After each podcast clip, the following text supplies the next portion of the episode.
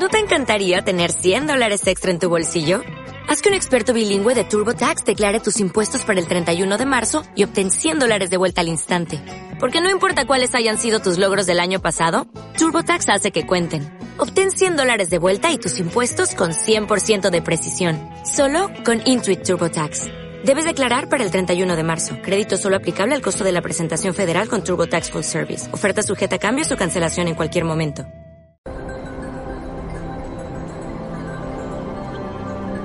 En una de las historias más mágicas jamás contadas, la estrella de Belén guió el camino hasta el nuevo Mesías. Según la Biblia, hace dos mil años los magos, sabios procedentes de Oriente, la siguieron hasta el lugar del nacimiento de Jesucristo. Pero ¿es esta parte de la historia de la Navidad solo un hermoso mito? ¿Podrían realmente haber visto algo en el cielo de Judea? Los astrónomos pueden hoy estudiar los cielos del pasado como no se había hecho nunca, y están buscando la respuesta. ¿Podría estar la clave en un antiguo manuscrito chino? ¿Puede una moneda de hace 2000 años revelar las luces celestes olvidadas hace mucho tiempo?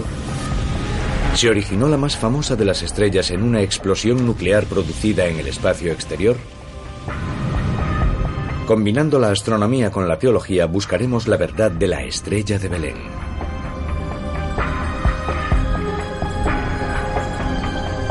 El enigma de la estrella de Belén.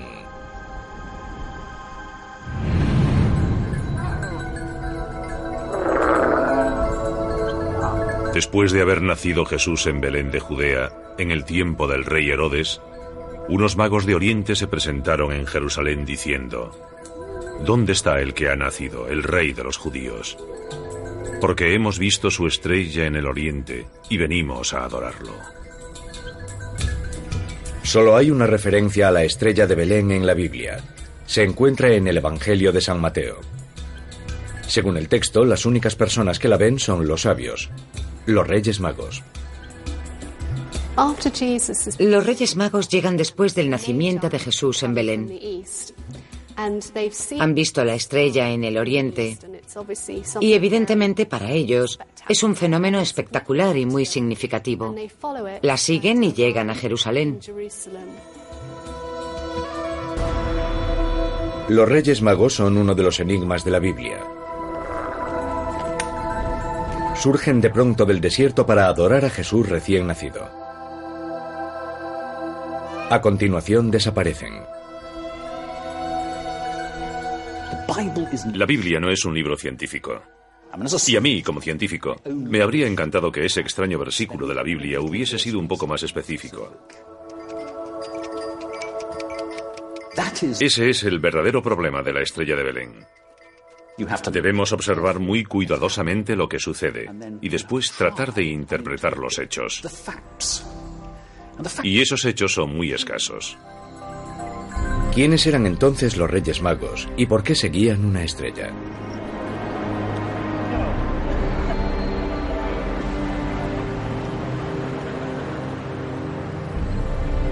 Claire Foster, investigadora de la Catedral de San Pablo en Londres, ha descubierto una descripción de los Reyes Magos en los escritos de Filón, un filósofo que vivió en la época de Cristo.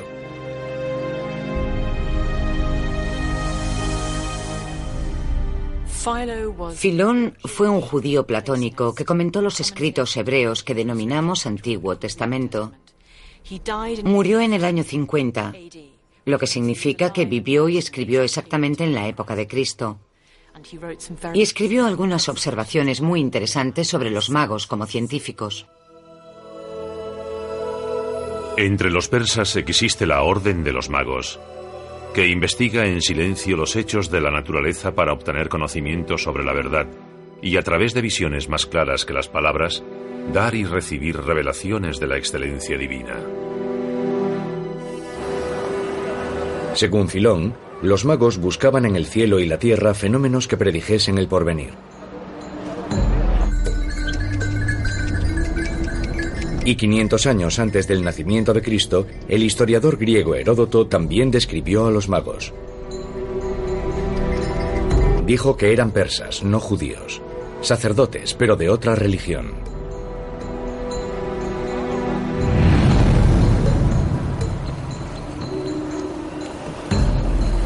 Michael Molnar es un reputado astrónomo estadounidense que ha trabajado en varias misiones espaciales de la NASA.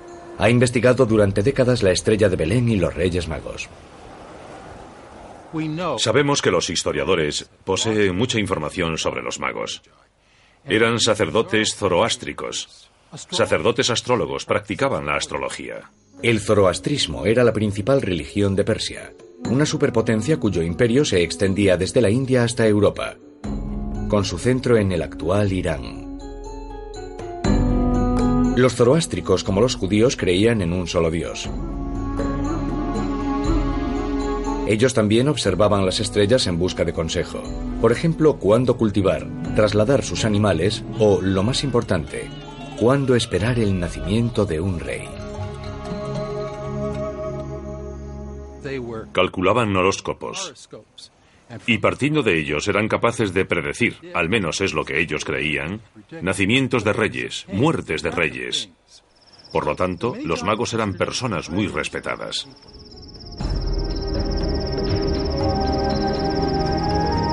Al igual que los judíos, los zoroástricos creían en un Mesías que descendería del cielo. ¿Qué podrían haber visto en el cielo nocturno de Belén?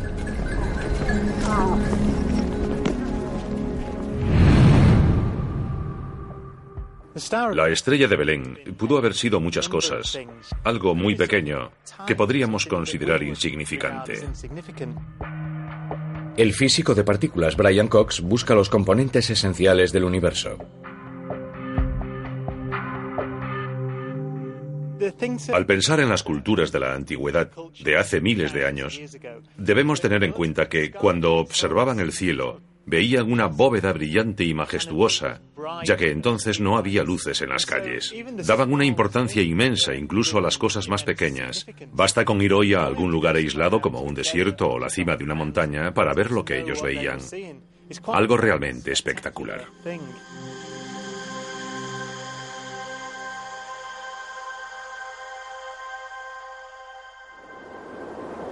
Para investigar la verdad científica de lo que narra la Biblia, los científicos pueden hoy retroceder en el tiempo observando los límites del sistema solar.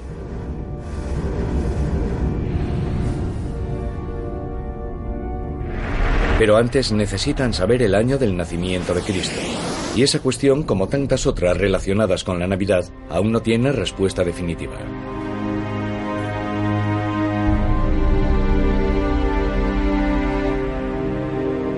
Durante dos milenios, el nacimiento de Cristo ha marcado el inicio del calendario cristiano, el año 1.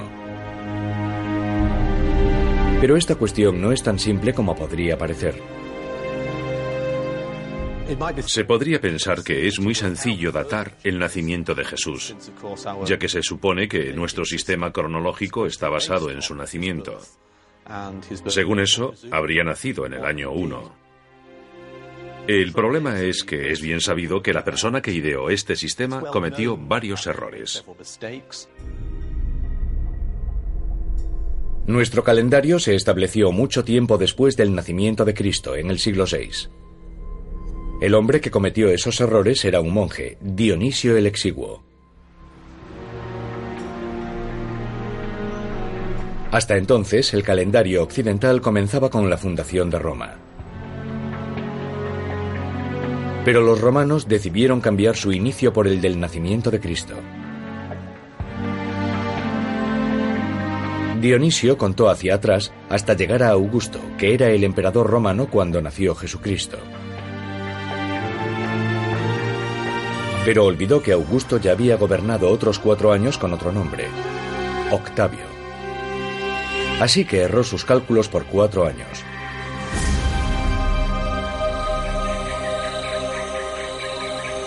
Su otro error fue no incluir el año cero. Si el año es incierto, también lo es el día.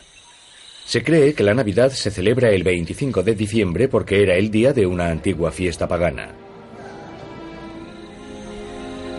Entonces, ¿qué datos debemos tener en cuenta? Sabemos que Cristo nació cuando Herodes era rey de Judea. Y el escritor judío Flavio Josefo dice que Herodes murió en el año 4 a.C. Sabemos que el rey Herodes, que estaba vivo cuando nació Jesús, murió en el año 4 antes de Cristo. Eso significa que Jesús tuvo que nacer en el año 5, 6, 7 u 8 antes de Cristo. Para averiguar lo que realmente vieron los magos, debemos atrasar el reloj celeste hasta el año 4 antes de Cristo, o incluso antes. Fuese lo que fuese la estrella de Belén, debió de ser algo muy poco frecuente y uno de los fenómenos vistos con menor frecuencia en el sistema solar es un cometa. Un cometa es una gran bola de nieve sucia. A medida que se aproxima al Sol y entra en la órbita de Saturno, el Sol empieza a calentarlo y el viento solar hace que el cometa expulse materia. Literalmente hace que el hielo hierva y abandone el cometa en forma gaseosa con fragmentos de polvo y roca que forman una cola que puede medir muchos miles o millones de kilómetros de largo. Y mientras el cometa gira alrededor del Sol, la cola siempre apunta en sentido contrario al Sol. Después desaparece de nuevo cuando el cometa se dirige hacia los helados confines del sistema solar exterior.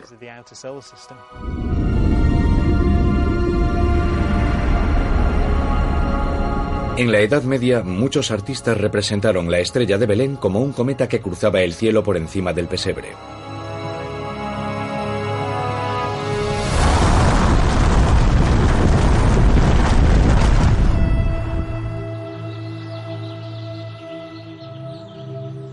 En la Universidad de Durham, un antiguo libro del otro lado del mundo sugiere que un cometa pudo sobrevolar Judea durante la primera Navidad.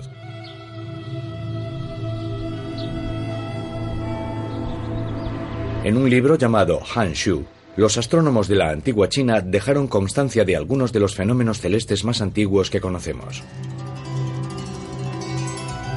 Richard Stephenson, astrónomo y experto en la antigua China, es una de las mayores autoridades en dichos fenómenos.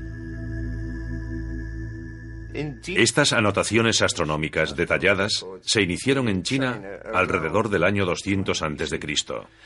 Disponemos de anotaciones bastante sistemáticas desde entonces. Incluyen referencias a la aproximación de dos planetas en el cielo o lunas que pasaban cerca de un planeta o una estrella. Y contienen muchas descripciones de cometas.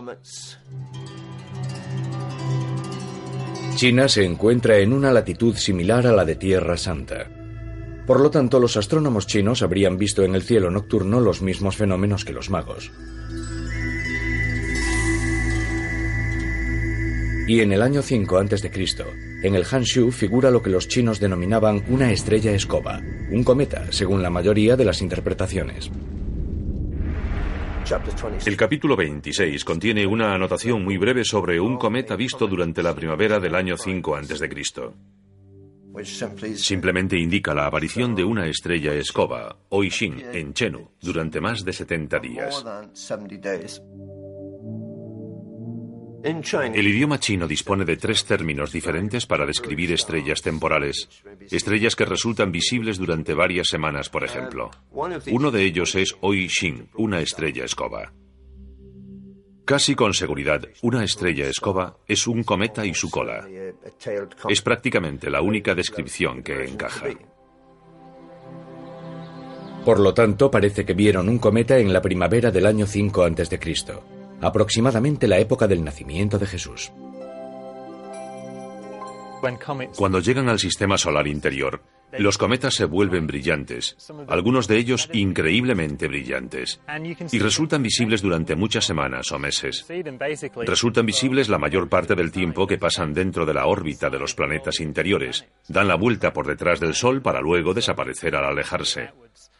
Después de semanas o meses van desapareciendo gradualmente. Pero la teoría del cometa tiene un gran punto débil. Es poco probable que los magos lo considerasen un buen augurio. La aparición de un cometa brillante siempre se ha asociado astrológicamente con fatalidades, enfermedades, muertes o desastres. Debido a que sus visitas eran imposibles de predecir, los cometas se consideraban presagios negativos. Entonces, ¿por qué muchas personas creen hoy que la estrella era un cometa? Hay una respuesta sencilla. Fue interpretada así por primera vez en 1301 por un gran artista del Renacimiento, Giotto. Ese año visitó la Tierra el más famoso de los cometas, el cometa Halley. Fue visible durante meses y Giotto lo incluyó en su cuadro.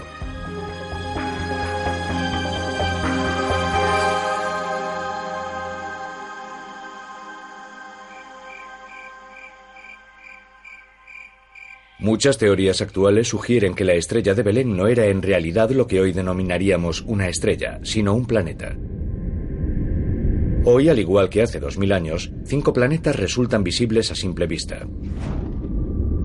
Mercurio, Venus, Marte, Júpiter y Saturno. Los magos conocían bien los planetas pero los consideraban estrellas. La estrella más conocida es el Sol. Básicamente es una esfera gaseosa de hidrógeno y helio que brilla porque es tan enorme que su fuerza gravitatoria comprime el gas en su centro y al hacerlo lo calienta. Las estrellas son increíblemente grandes, violentas y calientes, pero evidentemente sin ellas no existiríamos. Hace dos mil años se creía que los planetas y las estrellas eran una misma cosa. La única diferencia era que los planetas se movían. El término planeta procede de la palabra griega planos, que significa estrella errante. Nuestra Biblia es una traducción del griego antiguo, en el que la palabra que se traduce como estrella designa tanto las estrellas estáticas como los planetas móviles.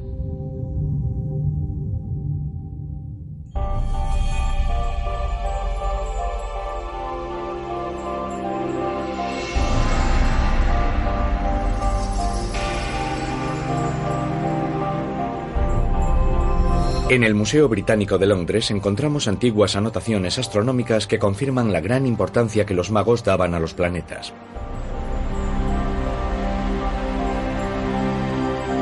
El doctor Christopher Walker es una autoridad mundial en el Oriente Próximo de la Antigüedad. Ha descifrado la colección de tablillas de arcilla del museo, que es con mucho la mayor del mundo.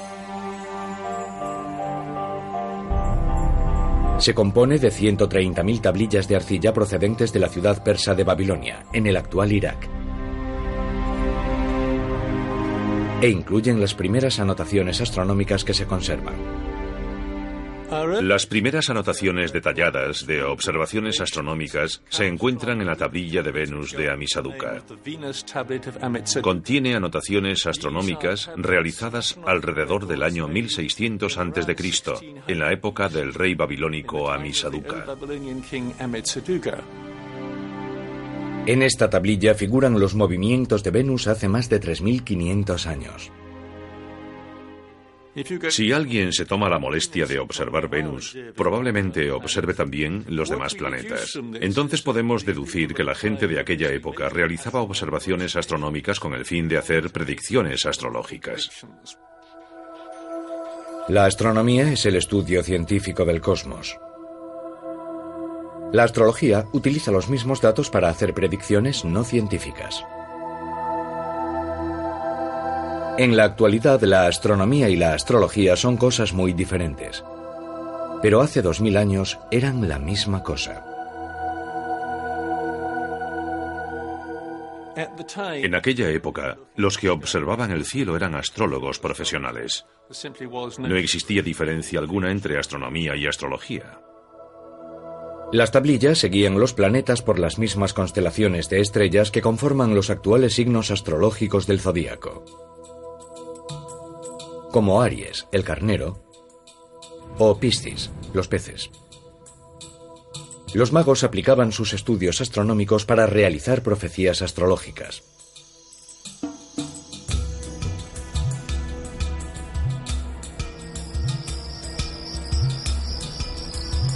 Según la Biblia, los magos siguieron la estrella hacia Judea en busca del Mesías. Hoy los tres magos son figuras familiares para todos nosotros. Incluso los consideramos reyes que cruzaron el desierto en camello portando regalos para el Hijo de Dios. Pero un estudio más detallado nos permite ver que los magos han cambiado una y otra vez según el contexto de cada época. De hecho, ni siquiera sabemos qué aspecto tenían. A lo largo de los siglos, la Iglesia ha interpretado la imagen de los magos de diferentes maneras, dependiendo de la situación cultural de cada época. Por ejemplo, tres magos con diferente color de piel, que representan procedencias de varias partes del mundo. También existen representaciones de las tres edades del hombre, joven, adulto y anciano.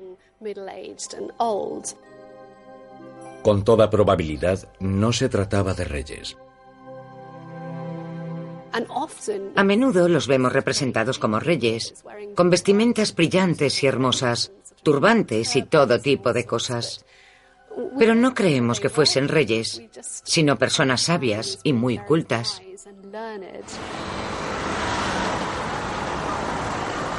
Entonces, ¿qué aspecto tenían? Encontramos una respuesta en Roma.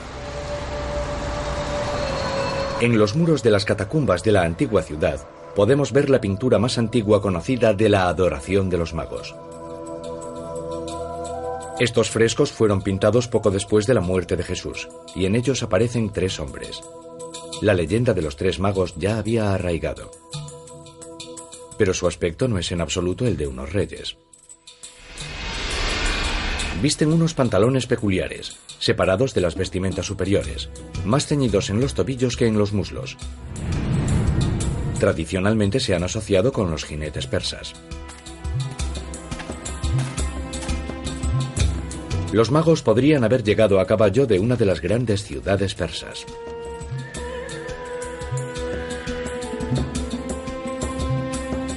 Vestidos para hacer frente a los rigores del desierto, observaban los cielos en busca de un presagio. Cuando vieron la estrella, se dirigieron hacia Jerusalén. Según la Biblia, la estrella cambió entonces de dirección y los precedió hacia el sur, hacia Belén. Pero ¿podría haberse comportado así un planeta? La respuesta es afirmativa.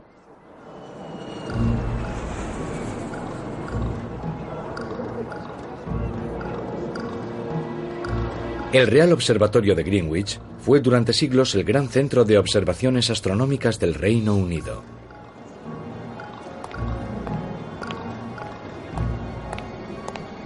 David Hughes cree que la estrella de Belén era el planeta más grande del sistema solar. Creo que la estrella de Belén era Júpiter. Un planeta. El planeta más brillante y más grande. Pero un planeta que todos hemos visto. Y está ahí en el cielo todo el tiempo. Nada especialmente relevante. El profesor Hughes es uno de los astrónomos más reputados del mundo y lleva más de 30 años investigando la estrella de Belén. La estrella de Belén se ha convertido en algo espectacular, brillante, grande y extraño. Pero cuando leemos la descripción de la estrella de Belén, que solo se encuentra en el Evangelio de San Mateo, solo hace referencia a una estrella.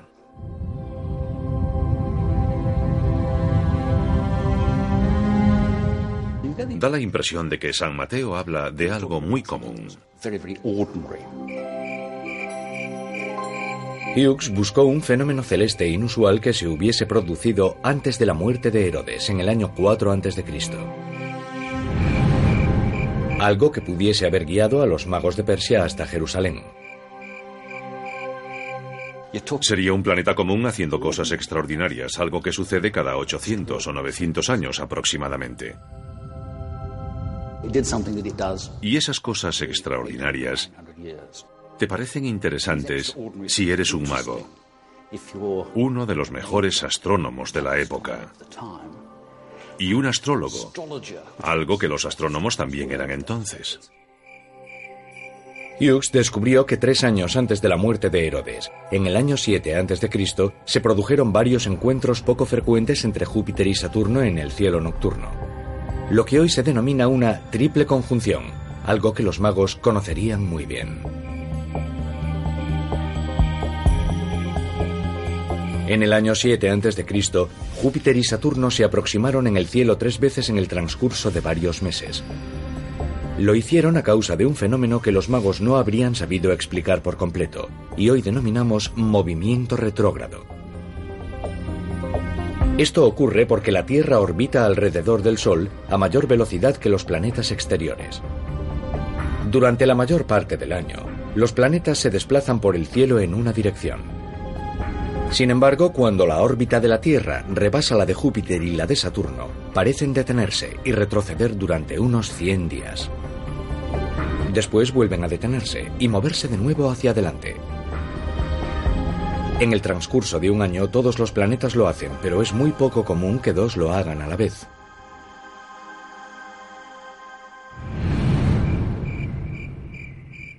El profesor Hughes cree que eso fue lo que vieron los magos. Esa sería la interpretación astronómica. ¿Cuál sería la astrológica? Esto ocurre en una constelación determinada. En este caso sería la de Piscis. Y entonces tienes que intentar pensar como un astrólogo y preguntarte, ¿por qué es tan importante que Júpiter se aproxime a Saturno en la constelación de Piscis? Y más concretamente, ¿por qué es importante para un sabio de Oriente? La respuesta corta es que Júpiter, la estrella real, y Saturno, el viejo gobernante, se aproximan en Piscis. Y Piscis es la constelación que se asocia con Israel. Para los magos, Júpiter representaba un nuevo rey. Saturno representa el anterior. La aproximación de ambos planetas significaba un cambio de gobernante. Hughes cree que existen pruebas de que los astrónomos persas predijeron la triple conjunción del año 7 a.C.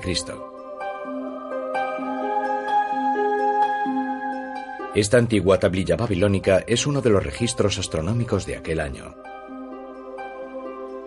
Describe las conjunciones de Júpiter y Saturno en la constelación de Piscis, que en aquella época se asociaba con Israel y con los judíos.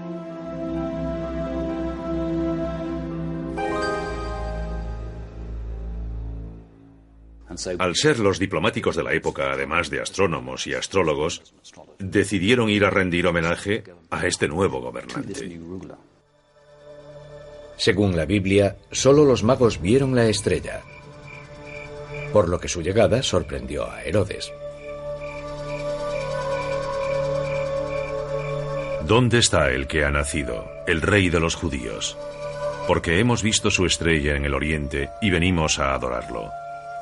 Al oír esto, el rey Herodes se turbó, y con él toda Jerusalén.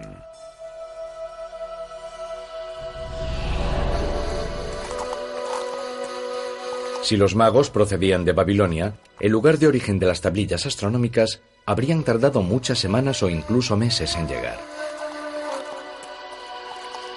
Según la Biblia, vieron la estrella por primera vez en su propio país. Después, cuando llegaron a Jerusalén, y finalmente la siguieron hasta Belén, donde vieron a Jesús.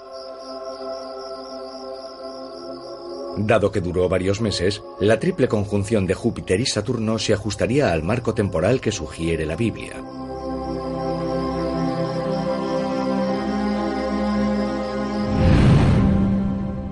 Júpiter y Saturno se aproximaron por primera vez en mayo del año 7 a.C. y volvieron a hacerlo hacia septiembre y de nuevo en noviembre del año 7 a.C. Parece el intervalo de tiempo apropiado entre el primer avistamiento de mayo y el segundo avistamiento cuando llegaron a Jerusalén. El profesor Hughes cree que los conocimientos de los magos sobre la triple conjunción les permitió disponer de tiempo suficiente para organizar su viaje por el desierto. Sabían que al ser una triple conjunción, ocurriría dos veces más. Sabían cuánto tiempo pasaría entre estos acontecimientos y por lo tanto dispusieron del tiempo suficiente para planificarlo todo, conseguir los regalos, reunir los camellos y los caballos y recorrer el camino de 650 o 950 kilómetros dependiendo de la ruta que tomasen.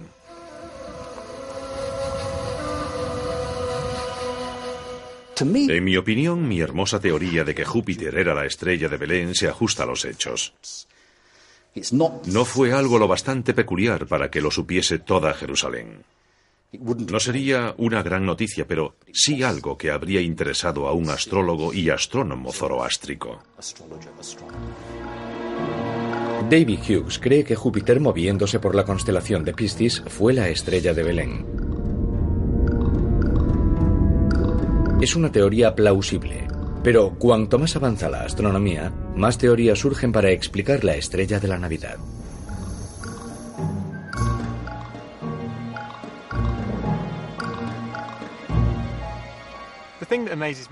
Lo más sorprendente es que la astronomía, aunque es la ciencia más antigua, pues existe desde hace muchos miles de años, nos ofrece una perspectiva del sistema solar y el universo en constante evolución. Hace solo 10 años no sabíamos de nuestro sistema solar tanto como sabemos hoy. Y seguro que dentro de 10 años tendremos una imagen diferente y más precisa del sistema solar de la forma en que evoluciona, de cómo llegó a ser lo que es y su destino final.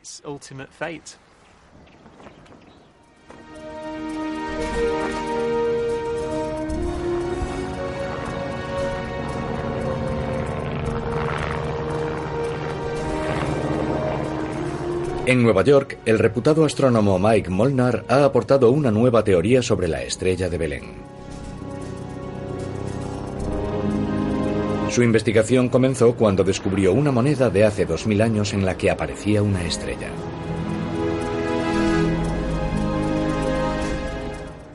Soy astrónomo y me gusta coleccionar objetos que tienen un significado astronómico o incluso astrológico. Molnar examina las monedas antiguas bajo la perspectiva de un astrónomo. Mi idea de estudiar la base histórica de la estrella de Belén surge de algunas monedas antiguas, unas monedas que fueron acuñadas en Antioquía, al norte de Judea. Estas monedas fueron acuñadas en una época muy próxima a la de Jesús. Hace dos mil años, la poderosa ciudad de Antioquía había sido absorbida por las invasiones del Imperio Romano. Sus ruinas se encuentran en la actual Turquía. En una cara, las monedas muestran al dios Zeus, o Júpiter. En la otra aparece Aries, el carnero, saltando por el cielo y mirando hacia atrás, hacia una estrella. La investigación de Molnar lo condujo hasta el astrólogo egipcio Claudio Ptolomeo y su obra Tetrabiblos. Está considerada la Biblia de la astrología. Y en ella figura una lista en la que se menciona dos veces que Aries el Carnero gobernó Judea, con Jerusalén como capital del Oriente Próximo. Molnar cree que, por lo tanto, los magos podrían haber buscado la estrella de Belén en la constelación de Aries. Si Aries, el carnero, es el signo de los judíos, ¿no buscarían los astrónomos, los magos, algún suceso en esa región del cielo que indicase que un gran rey había nacido en ese signo y por lo tanto los judíos tendrían pronto un nuevo gobernante? En la época romana, los astrólogos vinculaban el nacimiento de los reyes con la conjunción de la Luna y Júpiter, el planeta hacedor de reyes. Utilizando simulaciones informáticas, Molnar buscó una aproximación de Júpiter y la Luna en la época del nacimiento de Cristo. Descubrió una el 17 de abril del año 6 a.C. Ese día se produjo un extraño fenómeno cósmico que pocas personas habrían notado. La Luna eclipsó Júpiter dando la impresión de devorarlo.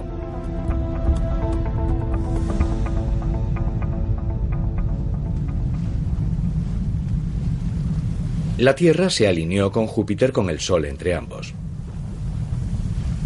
En el momento en que sus órbitas produjeron la alineación, la Luna alcanzó una posición que ocultó por completo el planeta real de los magos, lo que hoy llamaríamos una ocultación. Descubrí que esa ocultación lunar se había producido cuando Júpiter se encontraba en el oriente. Había encontrado la respuesta. Pero ¿por qué lo presenciaron tan pocas personas? Porque Júpiter apareció justo antes del amanecer. una estrella matutina, tal como dice la Biblia. Entonces la luna pasó entre la Tierra y Júpiter, ocultándolo. Pero la luz del sol habría impedido verlo casi por completo. Como expertos astrónomos, solo los magos habrían sabido lo que estaba ocurriendo.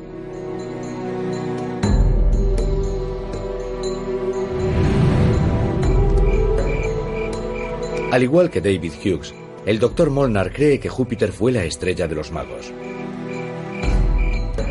Su movimiento retrógrado coincide con el relato bíblico del movimiento de la estrella. Sin embargo, él cree que los magos vieron el movimiento de Júpiter a través de la constelación de Aries. Aries era el signo de los judíos en la época romana. La estrella de Belén fue algo muy sutil que solo un reducido grupo de personas pudo apreciar como algo absolutamente magnífico. Pero a nosotros nos parecería algo muy común, de aspecto muy normal. No es el típico fenómeno brillante y espectacular al estilo de Hollywood, que esperamos que cruce el cielo haciendo temblar la tierra. No. Fue un fenómeno espectacular, pero solo según la mentalidad de los magos, de los astrólogos de la época. Las monedas que Molnar estudió procedían de Antioquía, la cuna del cristianismo justo después de la muerte de Jesús. Allí sus seguidores fueron llamados cristianos por primera vez. Molnar cree que fueron acuñadas por los primeros cristianos de Antioquía para conmemorar la estrella de Belén.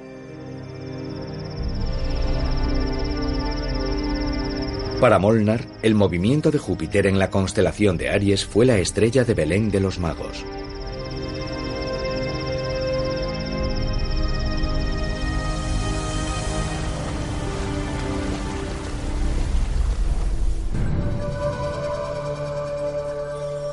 y postrándose lo adoraron. Abrieron sus cofres y le ofrecieron dones, oro, incienso y mirra. Poco más dice la Biblia sobre los magos. Cuanto más investigamos, más sabemos sobre ellos. Pero nadie sabe a ciencia cierta cuántos visitaron a Jesús. Según la tradición armenia, eran más de tres magos. Y no solo aparecen sus nombres, sino también los nombres de sus padres. La tradición de que solo hubo tres no es más que una de las muchas presentes en textos religiosos del mundo.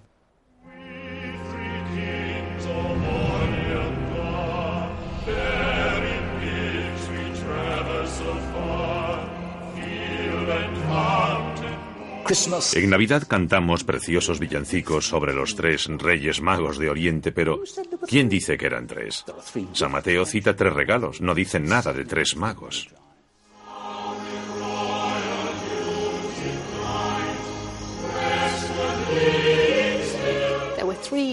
Habla de tres regalos y hemos asumido que los llevaban tres magos. Pero había toda una escuela de sabios. Podrían haber ido a visitarlo 30 de ellos.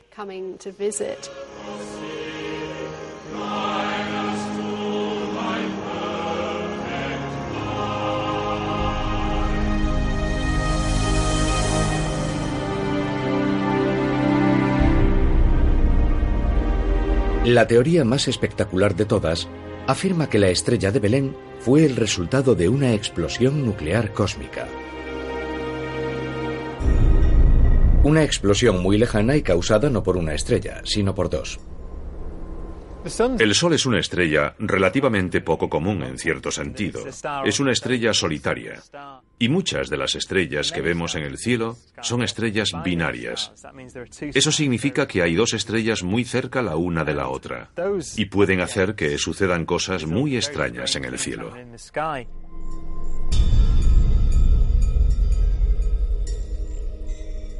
Hace 400 años, el gran astrónomo Johannes Kepler vio unas luces en el cielo.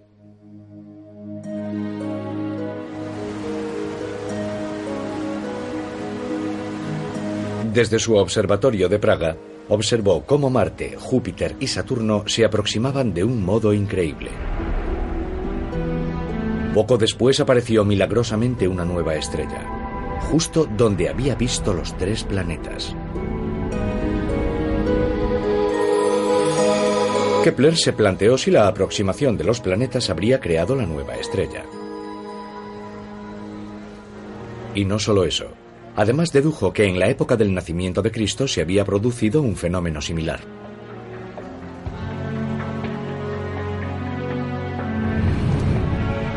Se preguntó si la estrella de Belén podría haber surgido de la aproximación de estos tres planetas. ¿Podría haber sido lo que vieron los magos? Pero Kepler no había visto una nueva estrella, sino todo lo contrario. Una estrella había muerto ante sus ojos en una inmensa explosión. Lo que hoy llamamos una supernova. Muchas estrellas son sistemas binarios, dos estrellas que orbitan una alrededor de la otra. Durante miles de millones de años van agotando su combustible gaseoso. Sus estructuras cambian. Una de ellas puede crecer enormemente, convirtiéndose en una gigante roja. Su compañera podría ser una enana blanca, una estrella mucho más pequeña en una fase diferente de su evolución. La materia se transfiere de una a otra hasta alcanzar un punto crítico.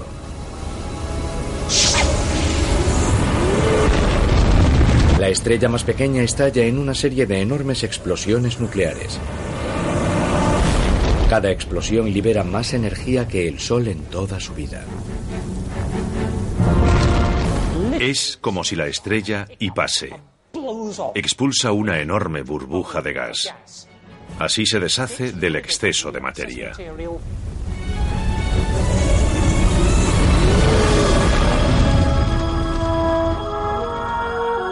Mark Kidger, astrónomo de la Agencia Espacial Europea, es uno de los mayores expertos mundiales sobre estas espectaculares explosiones estelares.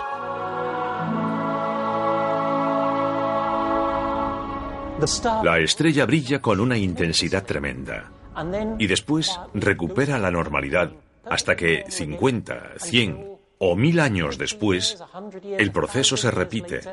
Se van acumulando las causas del fenómeno y se repite de nuevo. Entre dos explosiones de nova pueden pasar miles de años. Cuanto más tiempo pasa hasta la siguiente explosión, mayor es su intensidad cuando se produce. Si se pospone lo inevitable, es más grave cuando por fin sucede. Los estallidos de la estrella más pequeña se van intensificando hasta que ella misma explota.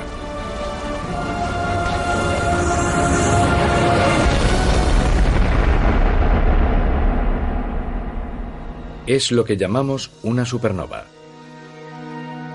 Y lo que Kepler vio en 1604.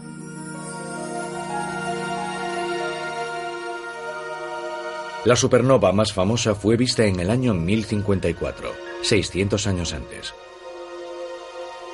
Sabemos por los nativos americanos y los chinos que creó una inmensa nube gaseosa expansiva, la nebulosa del cangrejo, que todavía resulta hoy visible con un telescopio.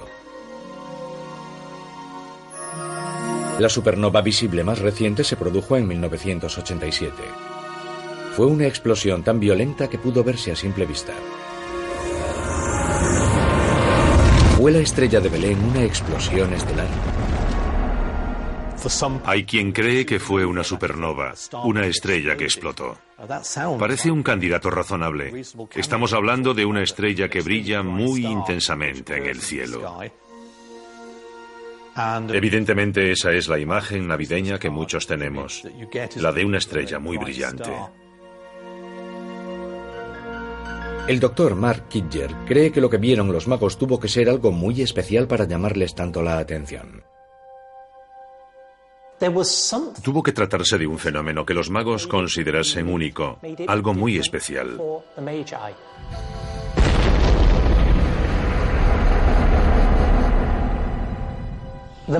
Los magos llevaban cientos y cientos de años observando el cielo. Por lo tanto, A lo largo de los siglos, habían visto fenómenos más intensos y espectaculares que cualquiera que podamos imaginar. Para Kidger, las tablillas babilónicas del Museo Británico confirman que los magos eran expertos astrónomos, avezados observadores de los cielos nocturnos. Por lo tanto, habría hecho falta algo extraordinario para hacerlos viajar hasta Judea. En su opinión, los fenómenos planetarios predichos por los magos no eran más que los preparativos del gran acontecimiento cósmico. Con los años me he convencido de que no es posible explicar la estrella de Belén con un solo fenómeno. Si así fuese, los magos habrían viajado con mucha frecuencia, desde Persia o Babilonia hasta Jerusalén, prácticamente cada año. Y el gran acontecimiento llegó. Una explosión estelar que anunció el nacimiento del Mesías. Es algo parecido a leer un periódico. Predecimos que sucederá tal cosa y tal otra. Nacerá un nuevo rey que liberará a su pueblo. Eso sería lo que indicaría una conjunción o una alineación. Después se produce la ocultación. Y finalmente, ¡bam!, aparece la nova, el signo definitivo que dice a los magos, Id ahora a Jerusalén, encontrad al nuevo rey. Kidger ha buscado en el universo la explosión estelar que podrían haber visto los magos y ha identificado un posible candidato, D.O. Aquila. Esa estrella sufrió una explosión de nova en 1927. Las estrellas sufren varias erupciones de nova antes de convertirse en supernovas. Por lo tanto, la de 1927 pudo no ser la única explosión. Si Deo Aquila sufrió una erupción hace 2000 años, los magos la habrían visto justo sobre el horizonte, hacia el este. Estuvo aproximadamente en el lugar adecuado y nunca se sabe. Existe la posibilidad de que fuese la estrella de Belén.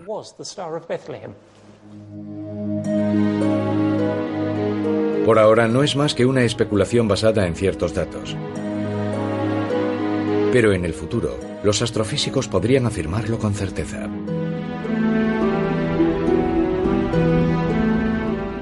Si la estrella de Belén fue una nova, esa nova deja una pequeña burbuja de gas de hidrógeno en expansión en el espacio. Algún día podría ser posible observar las estrellas de esa región de Aquila con un radiotelescopio, detectar la que tiene a su alrededor una burbuja muy tenue de gas en expansión, calcular cuándo comenzó a expandirse esa burbuja y decir, fue hace dos mil años, la tenemos.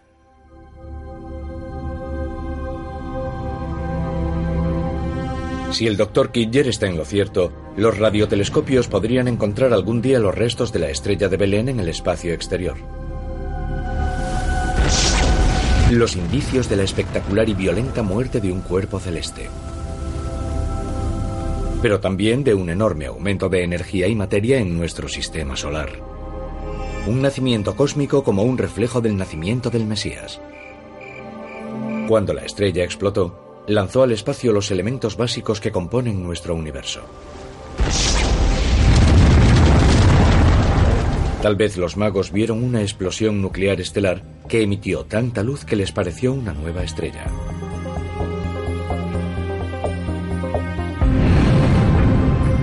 Tal vez vieron un visitante helado del espacio exterior. Un cometa que cruzó el cielo durante semanas infundiendo temor a todos los que lo vieron.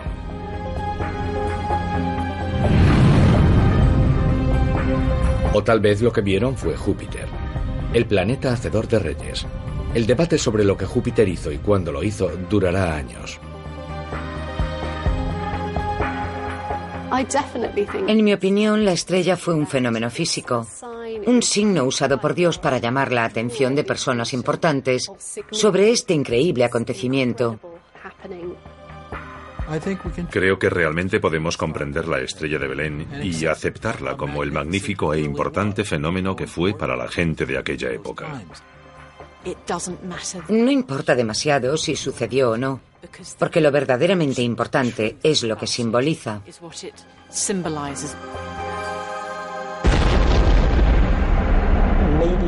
Quizá algún día podamos decir, esa es la estrella.